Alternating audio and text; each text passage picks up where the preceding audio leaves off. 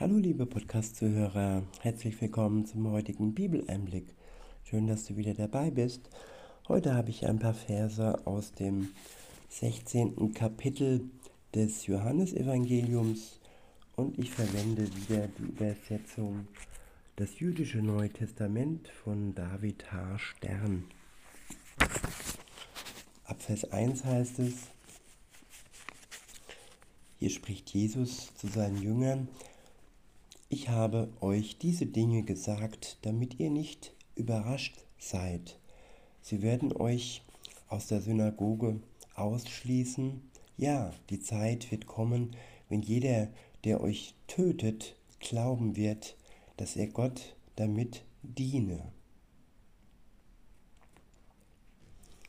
Ja, so verrückt wird die Welt mehr und mehr werden, dass Menschen glauben, wenn sie Christen töten, dass sie damit Gott einen Dienst erweisen.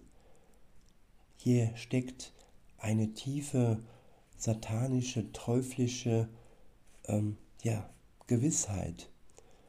Sie denken, sie tun etwas Gutes für Gott, aber sie tun das Gegenteil. Sie tun etwas, was Gott ja verabscheut und verurteilen wird. Sie werden dafür gerichtet werden, wenn sie keine Einsicht gewinnen über ihre Tat. Weiter heißt es, sie werden diese Dinge tun, weil sie weder den Vater noch mich verstanden haben. Ja, den Willen Gottes erfüllen bedeutet den Vater und den Sohn Jesus Christus verstehen. Dies können wir nur, wenn wir den Geist Gottes in uns tragen, der uns all die Dinge verstehen lässt, all die Dinge über den Vater und den Sohn erklärt. Und wie bekomme ich diesen Geist, indem ich zuvor meine Schuld Gott bekenne sie bereue und ihn darum bitte, dass er mir vergibt. Und wenn das dann geschieht, wenn unsere Schuld dann aus unserem Herzen, aus unserem Leben herausgenommen wird, dann bekommen wir stattdessen den Geist Gottes. Die Lücke, die die Schuld vorher gefüllt hat, die füllt nun der Geist Gottes. Und mit ihm zusammen können wir ein Leben führen, das Gott gefällt und können wir erst richtig Gott verstehen. Weiter heißt es, Sie werden diese Dinge tun, weil sie weder den Vater noch mich verstanden haben. Doch ich habe euch das gesagt, damit ihr euch, wenn die Zeit kommt, in der es geschieht, darin erinnern, daran erinnern werdet, dass ich es euch gesagt habe. Ich habe es euch nicht am Anfang gesagt, weil ich bei euch war, jetzt aber gehe ich zu dem, der mich gesandt hat. Ja, Jesus meint Gott, den Vater. Er hat ihn gesandt und zu ihm ist er zurück in den Himmel gekehrt nach seiner Auferstehung. Weiter heißt es, nicht einer von euch fragt mich, wohin gehst du? Stattdessen seid ihr, weil ich diese Dinge zu euch gesagt habe, überwältigt vom Kummer. Aber ich sage euch die Wahrheit. Es ist zu eurem Nutzen, dass ich fortgehe. Denn wenn ich nicht ginge, würde der Tröster und Ratgeber nicht zu euch kommen. Ja, mit Tröster und Ratgeber ist der Geist Gottes gemeint. Weiter heißt es, wenn ich aber gehe, werde ich ihn euch schicken. wenn er kommt, wird er aufzeigen, dass die Welt im Unrecht ist. Im Unrecht ist über die Sünde, über die Gerechtigkeit und über das Gericht. Über die Sünde, weil die Menschen ihr Vertrauen nicht auf mich setzen. Ja, wer Gott nicht vertraut, der landet automatisch in der Sünde. In der Sünde, wo er ohne Gott nicht mehr herauskommt. Weiter heißt es über die Gerechtigkeit, weil, weil ich zum Vater gehe und ihr mich nicht mehr sehen werdet.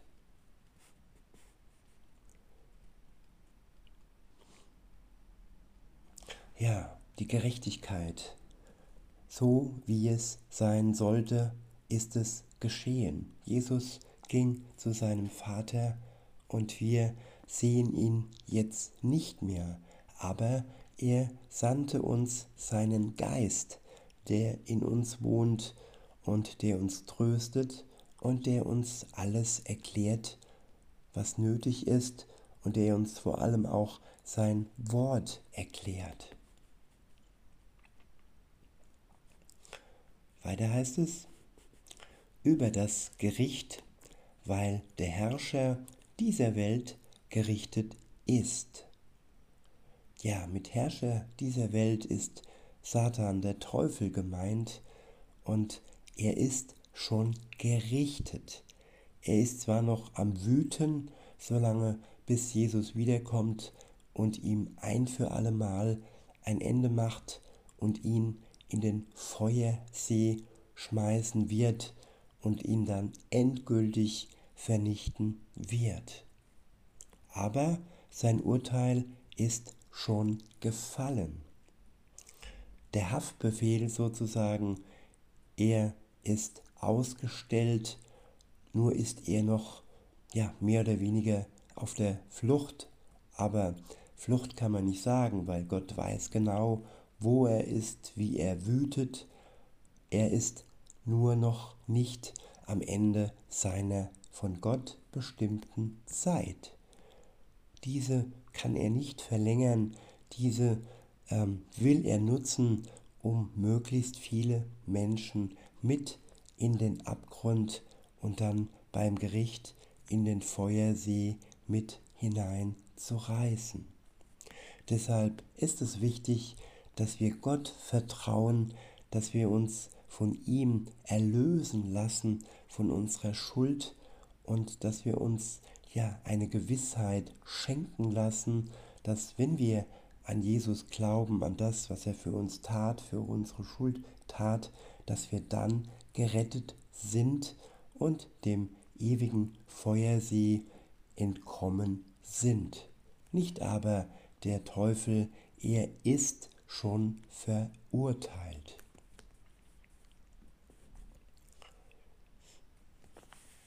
Weiter heißt es in Vers 12, ich habe euch noch vieles zu sagen, aber ihr könnt es jetzt nicht tragen, nicht ertragen. Doch wenn der Geist der Wahrheit kommt, wird er euch in alle Wahrheit führen. Denn er wird nicht aus sich selbst heraus sprechen, sondern wird nur das sagen, was er hört. Er wird euch auch die Ereignisse der Zukunft ankündigen. Er wird mich verherrlichen, denn er wird empfangen aus dem, was mir gehört, und es euch verkünden. Ein unendlich, un, ja, unbeschreiblich großes Geschenk ist der Geist Gottes, den wir geschenkt bekommen. Hier gibt es keinen Vergleich, in keiner Religion ja, schenkt der sogenannte dortige Gott ein solch großes Geschenk. In Vers 15 heißt es, alles, was der Vater hat, gehört, gehört mir. Darum habe ich gesagt, dass er aus dem empfangen wird, was mir gehört und es euch verkünden wird. Ja, der Geist Gottes ist sozusagen das Sprachrohr Gottes und die Leitung Gottes. Es fließt von Gott alles, was ihm gehört. Weiter heißt es, in einer kurzen Weile werdet ihr mich nicht mehr sehen. Dann, eine kurze Weile später, werdet ihr mich sehen. Ja, kurze Weile, das ist im Vergleich zur Ewigkeit tatsächlich kurz, aber wenn wir unsere Zeit anschauen, es sind in Gänsefüßchen schon 2000 Jahre vergangen, ähm, seit Jesus hier war auf der Welt, aber dennoch ist diese Zeitspanne klein und nicht groß im Vergleich zur Ewigkeit. Insofern werden wir Jesus in einer kurzen Weile bald wiedersehen. Entweder zu Lebzeiten, wenn wir noch leben, oder eben, wenn wir sterben und dann in dieser ja, Zeit ist es ja nicht mehr im Zustand des Schlafs ähm, uns befinden und wieder aufgeweckt werden bei der Auferstehung, nachdem Jesus Christus hier in die Welt zurückgekommen ist.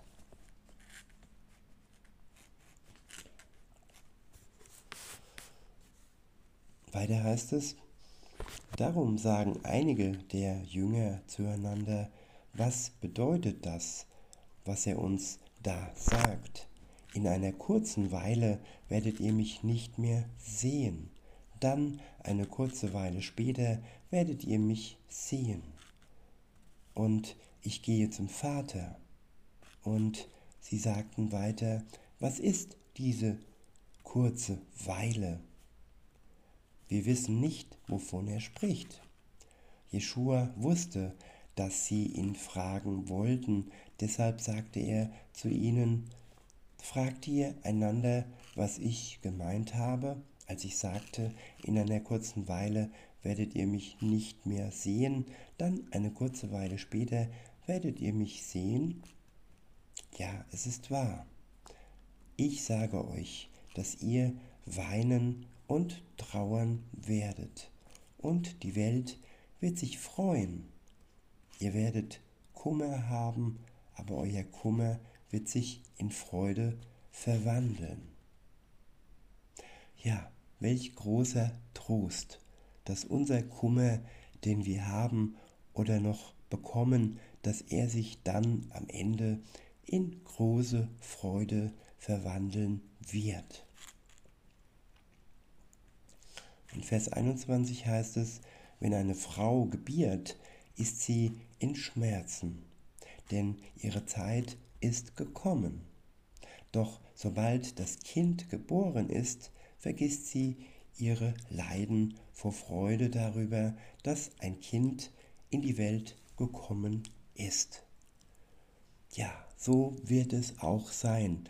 Die Wehen, bevor Jesus Christus wiederkommt, auf die Welt. Sie werden stark sein, sie werden schmerzhaft, schmerzhaft sein, aber wenn Jesus dann wiedergekommen ist, dann werden wir die Schmerzen nicht mehr spüren, dann werden wir uns nicht mehr erinnern, dann wird die Freude alles überdecken, wenn der Herr wiederkommt. In Vers 22 heißt es, so habt ihr jetzt Kummer, aber ich werde euch wieder sehen. Dann werden eure Herzen voller Freude sein und niemand wird diese Freude von euch nehmen. Ja, Jesus sprach zu seinen Jüngern, das ist schon lange her, aber sie liegen alle jetzt im Schlaf, im Todesschlaf. Und die Zeit hat ein Ende, wenn wir sterben. Und wenn Jesus wiederkommt, dann ist es wie ein Augenschlag, wie ein Wimpernschlag und sie stehen dann wieder vor ihm in neuen himmlischen Kleidern, die sie bekommen, so wie Jesus ein neues Gewand, einen neuen Körper geschenkt bekommen hat, einen geistigen Körper, kein Körper mehr aus, äh, aus Blut und Fleisch, denn er konnte ja sogar durch Wände gehen nach seiner Auferstehung. In Vers 23 heißt es, wenn dieser Tag kommt, werdet ihr mich nichts mehr fragen. Ja, wahrhaftig, ich sage es euch, was immer ihr vom Vater erbittet, er euch in meinem Namen geben wird. Bis jetzt habt ihr noch um nichts in meinem Namen gebeten. Bittet weiter und ihr werdet empfangen, damit eure Freude vollkommen sei. Ja, wie Kinder äh, ihren leiblichen Vater bitten, so dürfen und können wir auch unseren Vater im Himmel um alles äh, bitten im Namen Jesu, um alles, was seinem heiligen Plan entspricht und was sowohl uns dient als auch ja seinem Plan dient. Denn ja, wenn wir jetzt ein Lamborghini uns erbeten, das ist gewiss nicht in seinem Plan. Weiter heißt es, ich habe euch diese Dinge mit Hilfe von Beispielen gesagt, doch es kommt eine Zeit, in der ich nicht mehr verhüllt reden werde, sondern ich werde in klaren Worten vom Vater sprechen. Wenn dieser Tag kommt, werdet ihr in meinem Namen bitten. Ich sage euch nicht, dass ich euretwegen zum Vater beten werde. Denn der Vater selbst liebt euch, weil ihr mich geliebt habt und geglaubt habt, dass ich von Gott komme. Ja, das ist der Schlüssel, liebe Zuhörerin, lieber Zuhörer, dass wir den Sohn Gottes lieben. Und das ist der Grund, warum auch der Vater im Himmel uns lieben wird. Wenn ihr noch nicht an Jesus glaubt, aber wenn ihr glaubt, dann seid euch gewiss, dass ihr geliebt seid vom Vater im Himmel.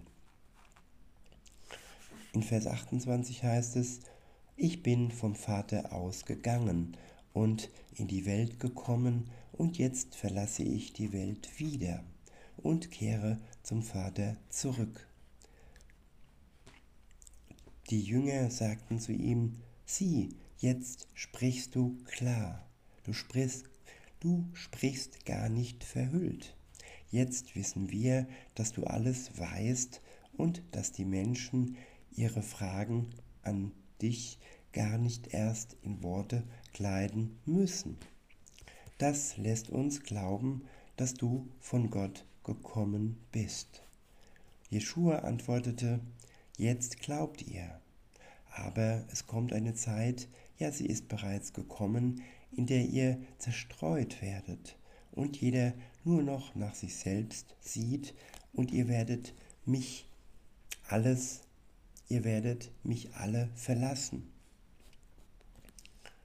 Aber ich bin nicht allein, denn der Vater ist bei mir.